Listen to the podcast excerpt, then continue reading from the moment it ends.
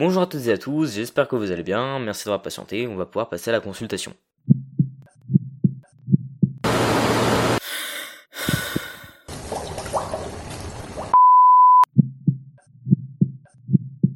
Dans cet épisode, on va commencer la saison 1 de cette émission qui va être dédiée au système cardiovasculaire. Dans ce premier épisode, on va aborder l'anatomie et les structures de base de ce système. Dans l'épisode de la semaine prochaine, donc l'épisode 2, on va s'intéresser à la physiologie, donc au fonctionnement de ce système. Dans le troisième épisode, on va s'intéresser à une maladie cérébrovasculaire. Et dans le dernier épisode, on va aborder un thème assez précis, mais pour ça, je garde le secret. Voilà, j'en ai terminé avec tout le blabla de cet épisode, je vous souhaite donc une bonne écoute.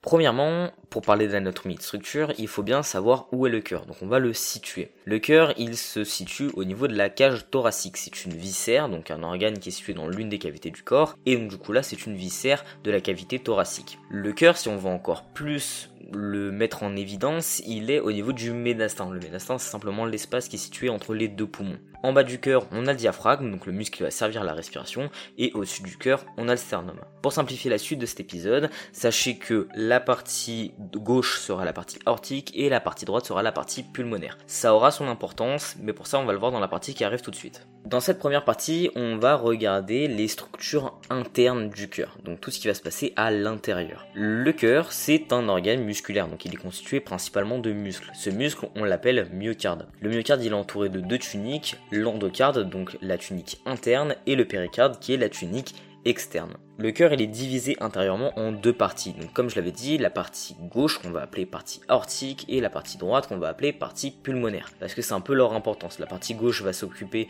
de l'ensemble du sang oxygéné qui va l'envoyer dans l'aorte, d'où partie aortique et la partie droite va être la partie qui va prendre le sang non oxygéné et l'envoyer directement à l'artère pulmonaire, donc la partie pulmonaire.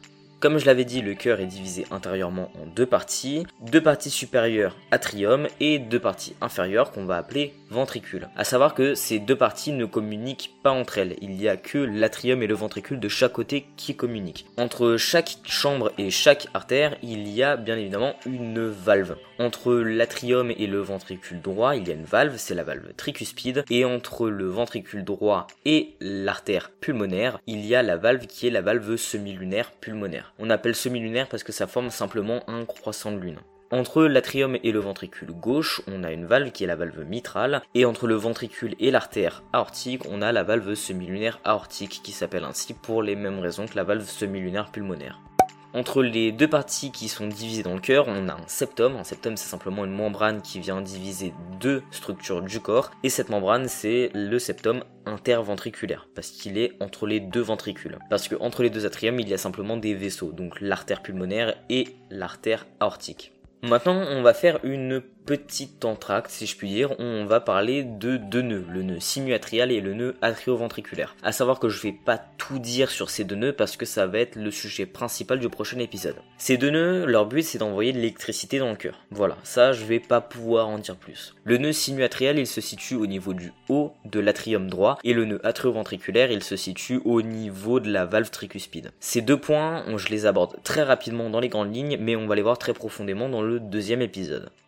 Maintenant, on va passer aux structures externes du cœur. Alors, les structures externes, elles vont quand même être vachement reliées aux structures internes, donc il faut déjà avoir les bases de l'un pour comprendre l'autre. Ensuite, on va voir comment passe le sang, entre guillemets, donc on va voir son trajet, pour finir enfin sur les dernières notes de cet épisode. Alors, les structures externes, c'est simplement les vaisseaux, les gros vaisseaux sanguins qui sortent et qui rentrent du cœur. Pour commencer, on va commencer par, je pense, le plus connu, qui est l'artère aortique. Alors, l'artère aortique, elle sort du ventricule gauche, parce qu'on appelle l'arc aortique, tout simplement parce qu'il va surplomber l'artère pulmonaire. Alors, cette arc aortique ou crosse aortique, elle se divise en son sommet en trois branches. De 1, le tronc brachiocéphalique, qui lui va amener à l'artère carotide droit et à la veine subclavière droite. Ensuite, il y a l'artère carotide commune gauche et l'artère subclavière gauche. Ensuite, l'artère aortique, elle va redescendre en artère aortique descendante et elle, son but, bah, ça va être d'irriguer, par exemple, en sang, les reins, le foie, etc., etc.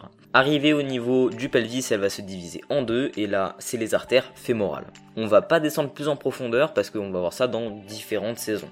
Une petite précision sur l'artère aortique, parce que l'artère aortique, avant de sortir en crosse ou en arc aortique, elle est divisée en plusieurs petits trous. Deux trous sont divisés au niveau de la valve. Ces deux trous vont servir à emmener vers deux artères qui sont des artères extrêmement importantes pour le cœur, qui sont les artères coronaires. On a une artère coronaire gauche et une artère coronaire droite. Le but des artères coronaires, ça va être d'irriguer en sang le cœur. À savoir que l'artère coronaire est dédoublée de chaque côté par une veine coronaire. On les appelle coronaires parce que simplement elles font une forme de couronne, elles entourent le cœur.